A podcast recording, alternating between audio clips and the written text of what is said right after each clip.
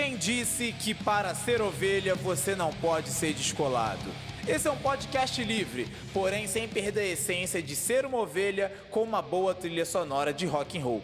No episódio de hoje estaremos compartilhando uma reflexão irada sobre Pedro e a pesca maravilhosa, que eu acabei chamando de anormalidade do milagre. O texto base fica lá em Lucas, no capítulo 5, dos versículos 2 a 8. Eu começo dizendo assim: o milagre de Pedro não estava em ele voltar ao mar depois de não ter tido um dia produtivo de trabalho, mas estava no fato dele ter o seu instrumento limpo, ou seja, pronto para não desistir do seu objetivo. O milagre da pesca para muitas pessoas acontece no momento em que Jesus manda ele voltar ao lugar do seu fracasso. Porém, como Jesus atua fora da normalidade, principalmente a normalidade humana, ele espera que você lave a sua rede, limpe, alinhe e prepare o seu instrumento de trabalho, para depois aí sim ele operar o milagre. Vamos lá. Deus primeiro ele age no preparo, manutenção e limpeza dos seus equipamentos e de sua vida. Deus também ele não atua na desistência, afinal, lavar a rede não era um sinal de fracasso, e sim uma rotina de preparo e cuidado para mais uma tentativa. Vamos para o versículo 3. Jesus, ele entra no barco. Nessa parte a gente pode definir como funciona isso. Quando Jesus entrar no seu barco, que pode ser a sua vida, ministérios, entre outras coisas, ele não necessariamente vai entrar para te abençoar de primeira. Ele vai usar o seu barco para ensinar a multidão como podemos ver no primeiro versículo. Afinal, sempre haverá uma multidão necessitada, muito mais do que você, independente da área de necessidade. Sempre haverá uma multidão com fome e sede, a ponto de apertar Jesus. A necessidade de uma ou mais pessoas vai chegar em um nível que Jesus irá te chamar com todos os seus recursos, incluindo o seu barco, para abençoar essas vidas. Jesus também, ele observa o seu trabalho. Se a gente vê no versículo 2, veremos que Jesus escolheu Pedro, além de ter o poder da onisciência, mas porque ele observava que Pedro trabalhava. Afinal, Jesus não escolhe vagabundo. Ele, além de ver Pedro trabalhando, ele já sabia que o dia dele tinha sido péssimo. Com certeza, Pedro lavava as redes bem chateado. Galera, agora que o milagre começa a tomar forma. Jesus, primeiro, ele usa a sua vida para abençoar a necessidade de outras pessoas. Porém, não existe isso dele entrar no barco de alguém, usar o barco dessa pessoa e essa pessoa não ser abençoada ou não viver nenhuma mudança em sua vida a menos que essa pessoa esteja com o coração muito fechado, seja muito ruim ou reclame de tudo, aí realmente nada irá mudar na vida dela. Agora, quando o coração dela está aberto, com certeza ela irá viver uma prosperidade surreal em todas as áreas que Jesus falar e atuar. Lembrando, quando ele entra no barco, já indica coisas maravilhosas. O fato dele entrar já muda todo o cenário, seja dizendo uma palavra ou ele estendendo a sua mão. Basta você lembrar que ele não atua na normalidade, até porque milagre já é algo fora do normal. Por isso, não existe essa de esse milagre é normal. Gente, o agir de Deus na vida de alguém já é um milagre. Sim, com toda certeza, quando ele age é algo maravilhoso. A questão é colocarmos padrões e os padrões humanos em algo que não tem padrão. Porém, temos que entender que ele faz do jeito que ele quer e da forma que ele quer. Na maior parte das vezes, o seu milagre será diferente do que Deus fez na vida de outra pessoa. Afinal, ele tem um processo e um propósito individual para cada um. Só que a coisa mais importante é essa: milagre é milagre e ponto. Galera, esse foi mais um podcast. Na verdade, esse foi o primeiro. Espero que vocês tenham gostado curtam, compartilhem aí, salvem aí nas suas redes sociais, nas suas plataformas de podcast e começa a espalhar para a galera aí essa novidade e em breve a gente vai estar tá fazendo outros episódios aí bem legais também com várias novidades, com vários projetos. Beleza, galera? Esse é o primeiro de muitos, espero que tenham curtido. Um abraço para todo mundo e valeu!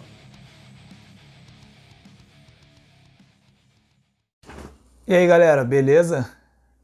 Cara, Hoje eu vim conversar com vocês sobre uma parada muito louca, muito diferente.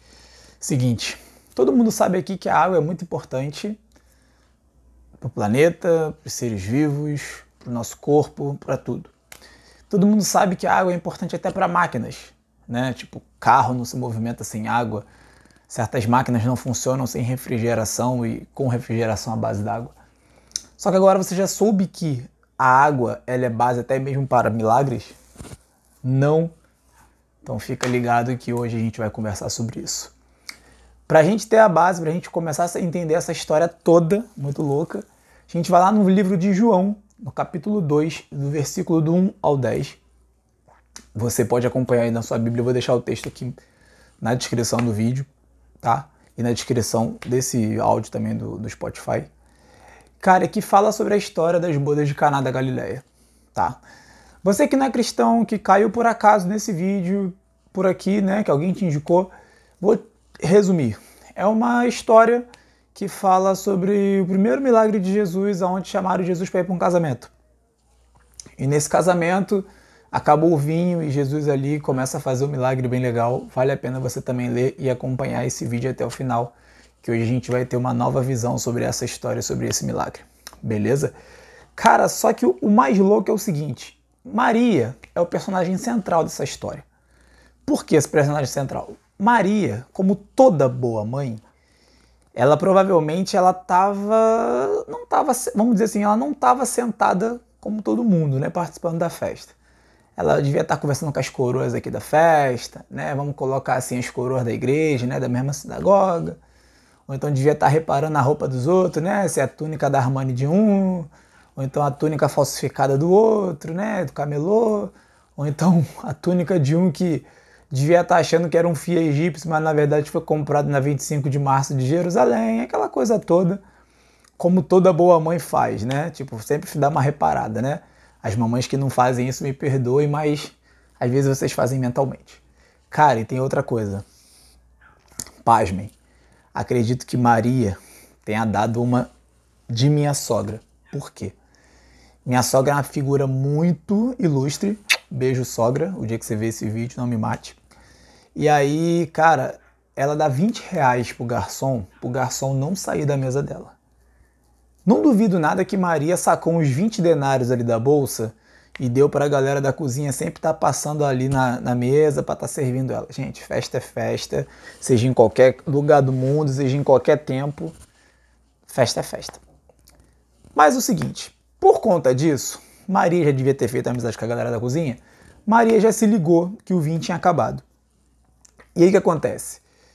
Por conta dela se ligar, dela estar tá prestando atenção nas coisas da festa, ela deve ser uma pessoa muito observadora, é que a gente vai ter o tema central desse vídeo, né? É, e por causa disso que ela deu origem, digamos, deu start a isso tudo. Vamos lá. Por que Maria percebeu disso? Ela recorre ao seu filho, Jesus, obviamente. Cara, e Maria ali, ela já teve uma primeira visão de que Jesus Cristo era o Cristo. Por quê? Não apenas porque ela gerou ele vindo do Espírito Santo, é, é, é, é graciada entre as mulheres, aquela coisa toda. Não. Mas Maria, por que, que ela recorreu a Jesus? Porque ela sabia que ele faria algo. Então Maria, ela já sabia que Jesus resolveria o problema daquele povo. Maria já sabia que Jesus resolveria as necessidades eu me coloco a dizer o seguinte: que Maria foi a pessoa ativadora do ministério de Jesus. Sim. Jesus, por mais que ele tenha sido Cristo, por mais que ele tenha sido tudo, ele ainda foi batizado e o Espírito Santo ainda desceu sobre ele. Coisa que teoricamente não precisava, porque ele já era o Filho de Deus. Ele só veio numa forma humana justamente para poder cumprir um propósito e realmente é, é dar o início à salvação da humanidade. Mas até nisso, até Jesus, ele teve uma ativação ministerial. Até Jesus teve pessoas que acreditaram no ministério dele e realmente deram um start. Tipo assim, agora você está ativo, tipo assim, vai, é contigo, você vai resolver, eu acredito em você. Seja ativador do ministério de outras pessoas. Isso é algo muito importante. Se até o próprio Jesus teve pessoas que ativaram o ministério dele, tanto que dessa história em diante, que foi o primeiro milagre dele, que ele começou todo o seu ministério. Então seja o ativador do ministério de outras pessoas. Ative o ministério de muita gente que às vezes só está precisando de um empurrão, de uma motivação, de um start, de algo assim, tipo, cara, vai, é contigo, eu acredito em você. Apenas uma oportunidade que certas pessoas procuram. Cara, por, lado, por conta do lado do observador de Maria, a gente vê que os noivos também deram mole, né? Ou seja, faltou um planejamento na festa. Toda festa tem que ter um planejamento, ou seja, tudo na vida tem que ter um planejamento. Nosso trabalho, eu para montar esse vídeo, fiz um planejamento, fiz todo um roteiro, fiz todo um texto, aliado com a revelação da palavra que Deus deu. Mas tudo tem um planejamento. E a gente vê que esse casal de noivos ali ele não fez um planejamento necessário a ponto de que acabou o vinho numa hora importante da vida deles, no meio da festa. Ou seja, chamar Jesus para dentro da nossa vida, chamar Jesus para dentro da nossa festa, vamos colocar assim, não nos isenta da responsabilidade que ainda temos que ser pessoas planejadas. Porque o que nós podemos fazer, o que nós a gente consegue fazer com as nossas mãos, Jesus ele não se mete. Ele abençoa, ele dá graça, capacidade, inteligência. Só que Jesus ele só age quando é algo impossível para a gente. Nesse caso, o impossível era que tinha acabado a provisão. Aí sim ele ia arrumar. Só que o que é da nossa capacidade de fazer, o que é da nossa capacidade de realmente de estar tá resolvendo, é algo que a gente faz. Então Jesus não se mete. Então, chamar Jesus para dentro da sua casa, chamar Jesus para dentro da sua vida, não nos isenta de ainda sermos planejados. Então a gente tem que ter todo um planejamento verdadeiramente para que a gente possa ter as coisas melhores possíveis, mesmo com Jesus dentro da nossa vida. E o seguinte, Jesus, por mais que nós somos, sejamos, desculpa, falhos, Jesus ele ainda com a sua infinita misericórdia, ele ainda vem e nos supre. Ele ainda é pai. Ele ainda, verdadeiramente, te dá aquela moral, tipo assim, caraca, meu filho deu mole. Não se planejou. Tudo bem, vou dar uma moral, vou dar uma ajuda, porque eu ainda sou pai. Só que, gente, olha só, é... como é que eu vou classificar aqui para vocês? Digamos que a gente não deve abusar. Ah, Deus é pai, então ele vai resolver, então eu vou. Não, não seja desleixado. Porque, tipo assim, quanto mais você se planeja, Jesus ele te abençoa a, também mediante seu esforço. Né? Quando Jesus chamou os doze discípulos, ele não chamou ninguém sem planejamento e ninguém que era vagabundo. Todo mundo tinha um trabalho, todo mundo tinha uma ocupação, todo mundo tinha um ofício. E eu acredito assim, tá? Isso não está na Bíblia, é um pensamento meu. Eu acredito que Jesus chamou os doze especificamente por conta de um planejamento que ele fez para atingir todas as esferas daquela sociedade. Então, assim, todos os níveis de pessoa. Então, se próprio Jesus também teve planejamento, Deus, quando criou o mundo, teve planejamento. Vá lá em Gênesis. No primeiro dia foi isso, isso, isso. No segundo dia foi isso, isso, isso. Então, a gente também não está isento de ter um planejamento na nossa vida, tá? Mas é claro, lembre-se, o dia que você não se planejar, Deus, Jesus, com a sua infinita misericórdia, misericórdia, e por ser pai, ele vai lá e te ajuda. Maria, depois que falou com Jesus, ela já sabia que ele ia fazer alguma coisa. Não é à toa que ela já falou com os servos. Ó, fazer tudo o que ele vos disser. Ou seja, fica preparado que ele está armando alguma coisa. Ele está preparando alguma coisa ele vai fazer alguma coisa. Então, realmente, ela já tinha verdadeiramente essa ciência e essa fé. A Bíblia conta que lá tinham seis talhas de pedra. Vamos lá. Seis talhas de pedra eram usadas por ritual de purificação. Os judeus eles se ligavam muito no corpo, no exterior, né? Não é à toa que lá na frente tem um debate entre os judeus, os sacerdotes, né, os religiosos da época, com os discípulos que estavam comendo sem lavar as mãos, sem se purificar. Ok, vamos abrir um parênteses. Realmente, comer sem lavar a mão é um costume totalmente anti-higiênico. Ok. Só que era todo um ritual de purificação justamente para você até se alimentar. Repito, a higiene é uma coisa, só que Jesus entrou nesse debate com eles, nesse diálogo com eles, porque eles são muito preocupados com o exterior. Entendeu? Então Jesus ele queria mostrar o seguinte: o, o que contamina o homem não é o que está entrando, tá? Mas é o que sai. Então, é o seguinte, Jesus ali, ele pegou as seis talhas de água, justamente de pedra, desculpa, que eram usadas para o ritual de purificação, ou seja, para usar o sistema contra o próprio sistema. Entendeu? Jesus queria usar o sistema, ou seja, o, método religioso para fazer um milagre, que é algo que iria contra o sistema para mostrar que, olha só, o meu poder é muito maior do que a religião, tá? A minha graça, o meu milagre, a minha provisão é muito maior do que qualquer sistema religioso que possa haver. Ok? E vamos lá, cada talha tinha capacidade para 100 litros. Logo, tínhamos, teríamos 600 litros, né? Só que Jesus ele manda encher. Ok, Se as talhas eram usadas para purificação no ritual da festa, a gente não sabe. A Bíblia também não fala se elas estavam secas, meio vazias, pela metade, meio cheias. A Bíblia não fala. Simplesmente, Jesus falou o seguinte: enche. Certo? Jesus, para ele operar um milagre na sua vida, primeiro ele tem que te encher. As talhas só foram utilizadas por Jesus, ou seja, Jesus só vai usar a sua vida depois que você for cheio. Jesus não operou um milagre com elas vazias. Por mais que elas sejam, ah, elas são de pedra, ah, ok, ou seja, por mais que a pessoa tenha uma estrutura, não, mas fulano é forte, fulano tem certa habilidade. Tudo bem, mas de que adianta toda habilidade, toda força se você está vazio? Então Jesus, ele primeiro ele te enche para depois fazer o que ele tem que fazer através da sua vida. E note que o mais interessante é o seguinte: as talhas de pedra eram apenas chamadas de seis talhas de água com capacidade para 100 litros de água. Ou seja, você vazio, você é conhecido por todo o seu potencial e por toda a sua estrutura. Só que depois que você é cheio, as pessoas vão conhecer pelo que você está manifestando depois que você foi cheio. Eu vou explicar para você. O que, que Jesus fala? Enchei, e tirai um pouco e leve ao mestre Sala. O mestre Sala era o cerimonialista da época, ok?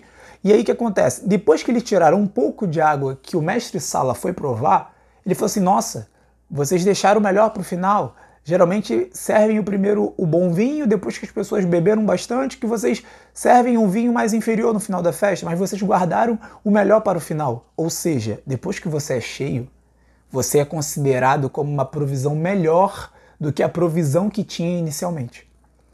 O que Deus vai manifestar na sua vida vai ser considerado muito maior, obviamente, depois que você for cheio, ok? Não se esqueça dessa parte principal da história, nessa parte principal do milagre de Jesus. Depois que você for cheio, é a situação que as pessoas vão enxergar você pelo que você está manifestando, pelo que está fluindo do seu interior para fora. Deu para entender? Ou seja, as pessoas, o mestre Sala reconheceu que o vinho era muito bom, mas tirou de dentro daquela talha. Então, a, a, talha vazia, você vazio, é conhecido pela sua estrutura física, estrutura intelectual ou até mesmo estrutura financeira. Mas quando você é cheio do Espírito Santo, quando você é cheio, quando Jesus te enche, também tem um detalhe: quando a gente permite ser cheio. É óbvio que aquelas talhas se permitiram ser cheias porque era um objeto. Agora, você, você de, permite, você deixa Jesus te encher? Ou você só pede, pede, pede e realmente Jesus não tem um espaço na sua vida para poder te encher? Já parou para pensar nisso? Então, quando a gente permite Jesus encher a nossa vida, as pessoas já vão esquecer que a gente tem dinheiro, que a gente é forte, que a gente tem certas habilidades. Depois que você é cheio por Jesus, ou seja, que não é qualquer conteúdo, as pessoas vão enxergar você pela sua provisão e pelo aquilo que você está manifestando depois de ter sido cheio por Jesus. Ok? Ou seja, Jesus também tem um detalhe: ele não realiza milagres sozinho. Por que, que eu estou te falando isso? A quantidade de talhas era irrelevante para o que Jesus ia fazer. Só que note um detalhe: precisou dos servos encherem as talhas, para depois levar ao mestre Sala, para Jesus, para então manifestar que foi feito a, a, o milagre, o sobrenatural da transformação da água em vinho. Ok. Só que note o seguinte: Jesus ele multiplicou cinco, pão e dois, cinco pães e dois peixes. Foi, seja, foi na frente de uma multidão. O maná no deserto não teve Jesus na obra, mas já foi a parte de Deus fazendo foi tudo para uma multidão. Então, os milagres que Deus faz na nossa vida não é sozinho. Sempre existem pessoas para testemunhar, para proclamar a glória de Deus. Vamos lá na frente? Jesus, quando ele ressuscita Lázaro, já estava fedendo há quatro dias e o velório já tinha sido estendido. Não é à toa que uma das irmãs de Lázaro chega e fala assim: Senhor, se o senhor está aqui, meu irmão não teria morrido.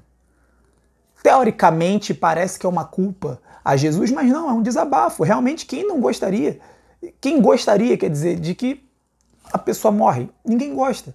Ainda mais no período que a gente está vivendo, Covid-19 para lá e para cá, realmente a gente se sente mal quando alguém morre, seja algum parente, seja algum conhecido, algum amigo.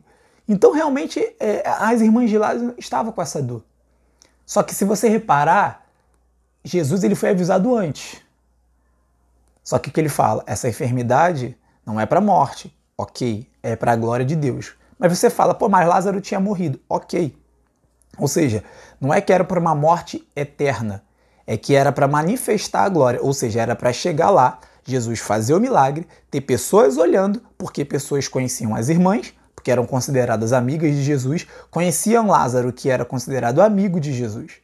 Então, tinha um grau certo de relevância porque muitas pessoas, além de visitarem eles porque eles eram famosos, visitavam esperando alguma coisa de Jesus. Então, nesse caso, quando você é conhecido por ter intimidade com Deus, as pessoas já estão na sua vida esperando ter alguma coisa relevante da parte de Deus vindo da sua vida, ou também porque eles conhecem que você tem intimidade com Deus. Então, automaticamente, alguma coisa vai sair de você para aquela pessoa.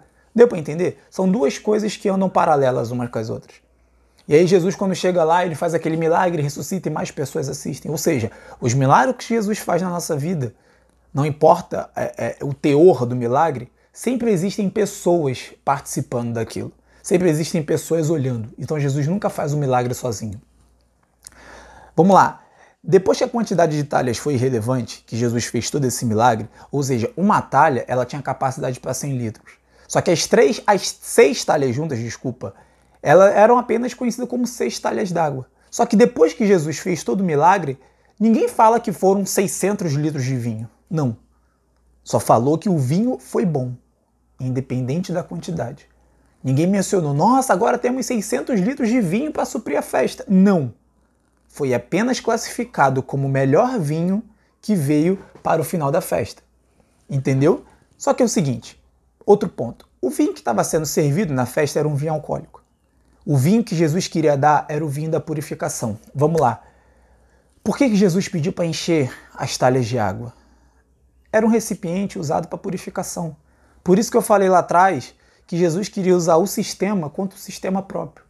Ou seja, a água que era usada para purificação, o recipiente que era usado para encher de água para purificação, foi o mesmo recipiente e a mesma água que Jesus usou para trazer o vinho. Ou seja, ele queria trazer o vinho para purificação.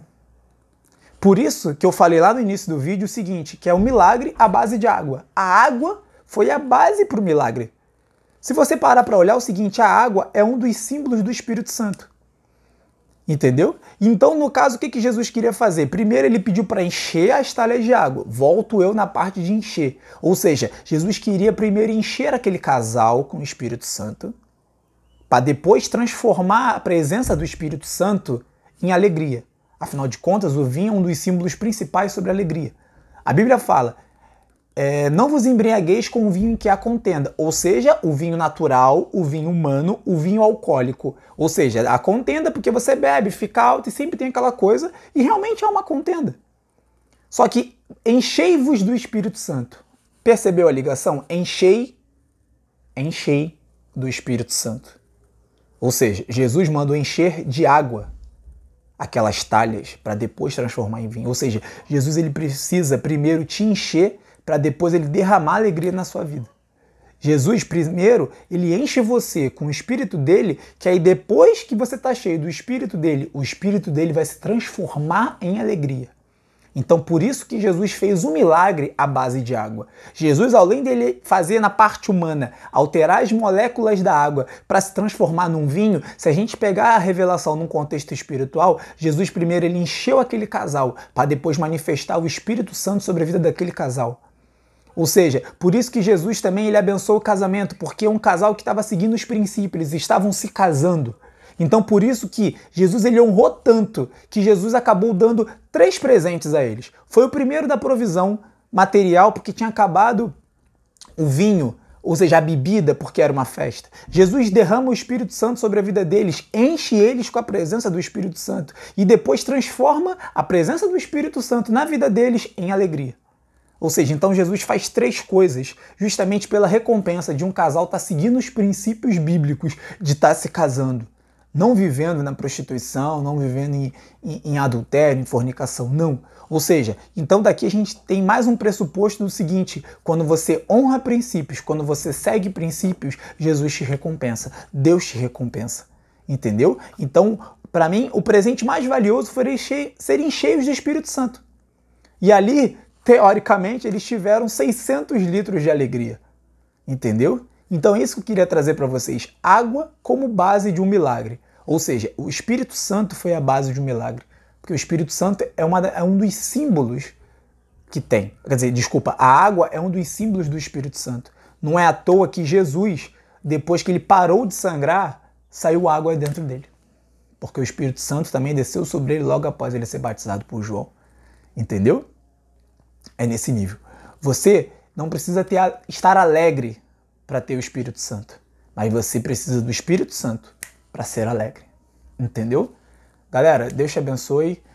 Compartilhe esse vídeo, compartilhe esse áudio. Eu vou estar tá pegando o áudio desse vídeo também, colocando no Spotify como podcast, tá? Se você prefere compartilhar para alguém ou você prefere ir ouvindo de novo, né, ou baixar para salvar, para ficar mais fácil de você ouvir sem estar tá tendo que ver no YouTube, alguma coisa assim, fique à vontade, compartilha, curte aí, tá? Eu vou estar tá deixando aqui a descrição do texto aqui, no, aqui embaixo, beleza? Espero que isso alcance vocês. A gente se vê por aí. Deus abençoe. Tamo junto.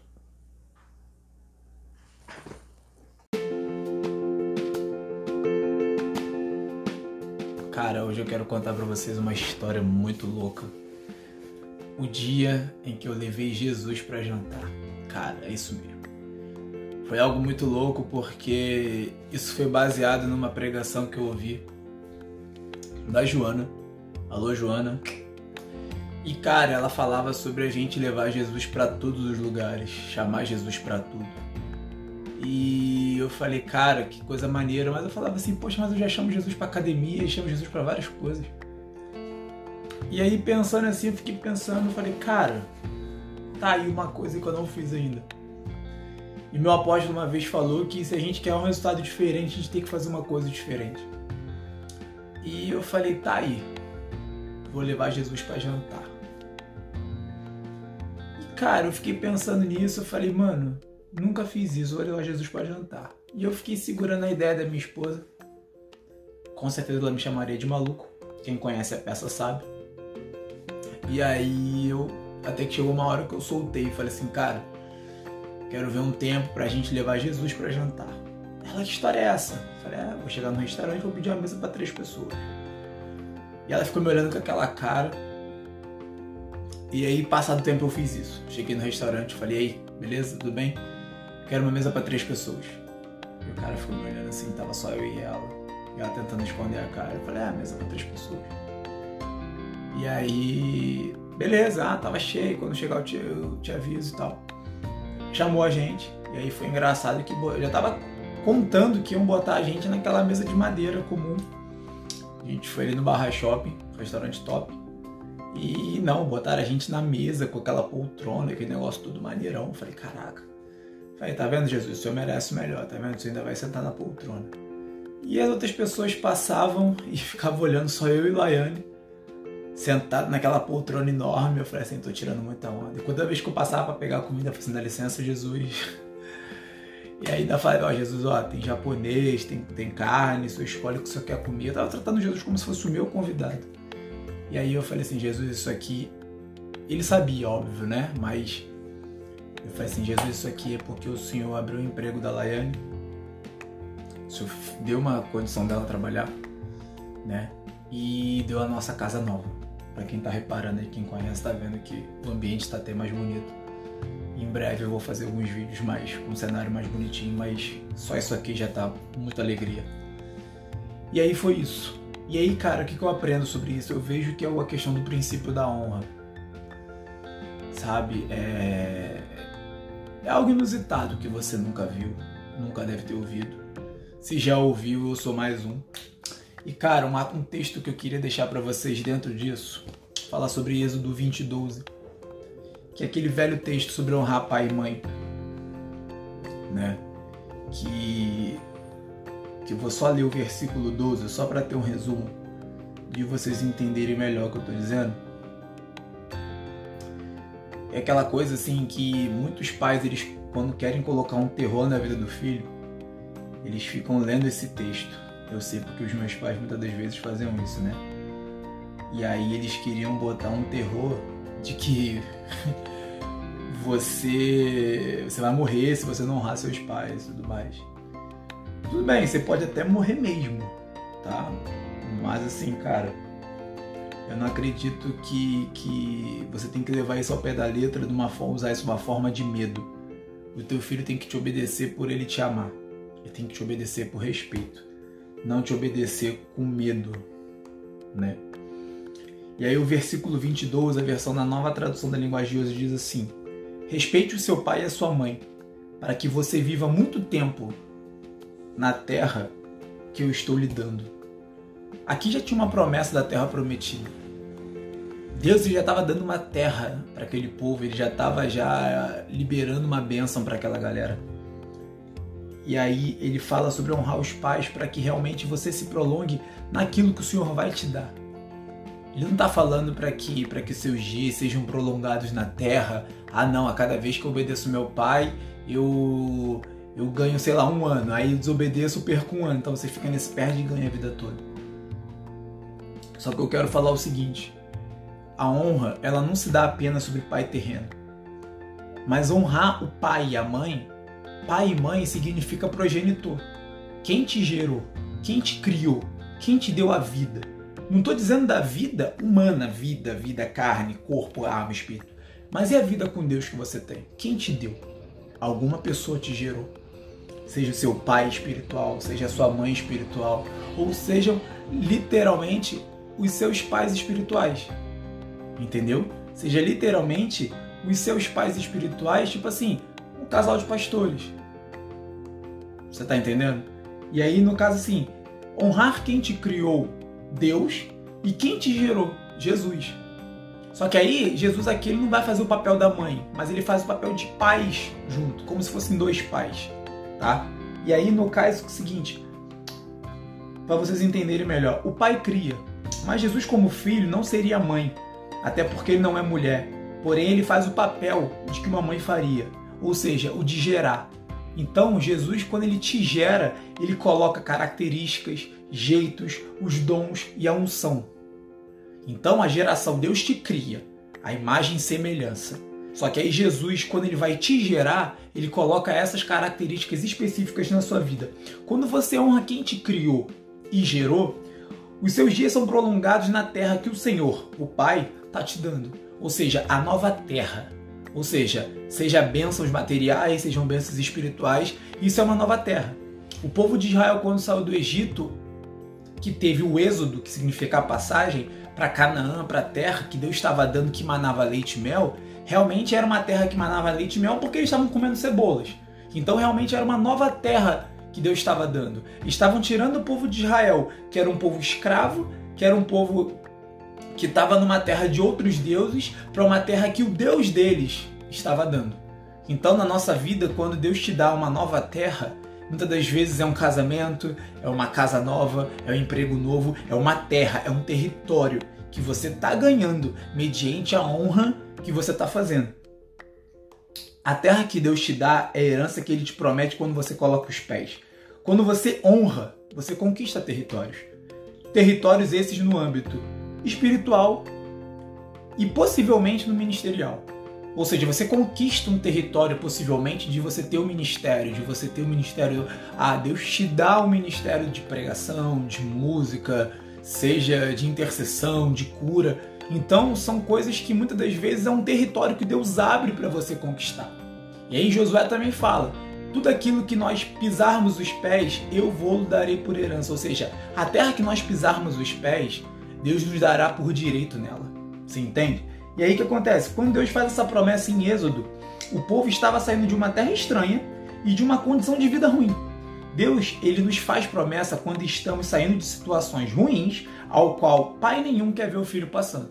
Ou seja, por mais que o filho já esteja casado, já esteja às vezes com dois, três filhos, pai nenhum goste que realmente o filho esteja passando situações então o pai chega sempre dá dentro das condições dele, abençoa o filho, está intercedendo. Se o pai não pode dar uma condição financeira, ele dá uma condição realmente de bênção, de intercessão, declarando vida, declarando vitória. Êxodo quer dizer a migração e a saída. Então muitas das vezes o povo de Israel, quando passou por isso, ele estava migrando, saindo daquela terra péssima. Quando estamos na saída e em migração para uma nova terra, Deus já faz promessas para justamente conquistarmos novos territórios junto com Ele. Então a promessa de Deus ela nunca fica vazia. Quando a gente está num período de passagem, Afinal de contas, Páscoa significa passagem, mas foi dentro do êxodo que a Páscoa ocorreu. Então, quando nós estamos nesse processo do êxodo espiritual, saindo daquela vida ruim, daquela vida negativa sem Jesus e conhecendo realmente o amor de Cristo, aquilo que Deus tem na nossa vida, aí sim, Deus já faz promessas para conquistarmos novos territórios junto com Ele. Deus faz essa promessa em Êxodo de honrar os seus pais e que seus dias seriam prolongados. Porém, em Josué é falado sobre a conquista e depois sobre o esforço e o bom ânimo. Note aqui que você vê que é uma coisa de degrau. Primeiro ele promete para você honrar. Ele te dá uma condição, honra para que o seu dia vai ser prolongado. Só que vai ser prolongado onde eu vou te colocar. E aí Josué fala: todo lugar que, eu, que pisares a planta do vosso pé, vou teria dado. E mais à frente, Josué fala: esforça-te e tem bom ânimo. Então são degraus que você vai caminhando dentro da sua vida com Deus e com Cristo que você realmente consegue, mas tudo isso debaixo do princípio da honra. Independente de ser só apenas os seus pais carnais biológicos que te geraram. Não, mas os seus pais espirituais, sejam seus pastores, seus líderes, seu discipulador e os nossos pais realmente espirituais, Deus e Jesus. As promessas de Deus tomam proporções maiores quando estamos aparentemente sozinhos, verdadeiramente. O povo de Israel estava aparentemente sozinho por causa de estar no deserto. No exército, desculpa. Se você for analisar o trajeto que o povo de Israel faria do Egito até lá, caminhando, eles levariam mais ou menos seis dias. Eles levaram 40 anos. Então, não dá para ver que realmente Deus ele quis fazer, ele não é que permitiu, não é que foi uma coisa negativa, mas assim, talvez se o povo tivesse mais focado nas promessas do que Deus estava fazendo, o tempo seria reduzido. Então, se você focar na sua promessa, o tempo da sua terra, da sua conquista, mediante a honra, não se esqueça disso, pode ser abreviado. Em vez de você andar 40 anos, você pode até levar 6 dias ou menos. É... Mas esse estar sozinho é aquele momento para colocarmos em prática o ensino do nosso líder. Então, a gente sozinho são oportunidades que Deus proporciona da gente poder colocar o que aprendemos em prática né? E a gente consegue colocar e se virar, tipo assim, ele fala e a gente se depara com certa situação, não, agora eu consigo me virar, agora eu consigo realmente executar tudo que foi aprendido. Essa promessa de conquista veio justamente depois que Moisés morre e Josué está saindo do seu processo depressivo, de luto pela morte do seu líder. Porém, depois da morte do líder, que o momento em que ele tinha, que foi o momento em que ele tinha que assumir a responsabilidade e a promessa. Galera, Deus, ele respeita o tempo do nosso luto. Ele muitas das vezes respeita o tempo em que nós. É... Como é que eu vou explicar para vocês? A gente está passando por situações ruins e difíceis, ele respeita mesmo. Tá?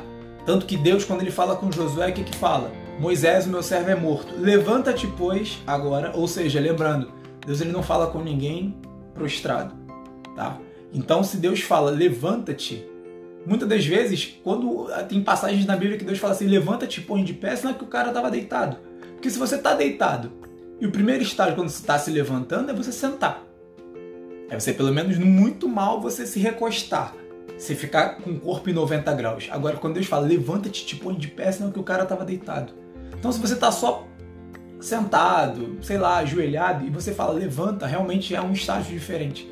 Só que tem coisas na Bíblia quando Deus fala, levanta-te e põe de pé, porque a pessoa estava muito para baixo. Ela estava muito depressiva, muito destruída. E aí Deus ele aqui ele respeita o tempo que Moisés estava, Josué estava passando, me perdoa, e, e verdadeiramente estava chorando. E aí aquele momento que agora é contigo. Agora você, digamos assim, educadamente, você vai ter que se virar, você vai ter que colocar o que você fez, aprendeu em prática e agora é contigo.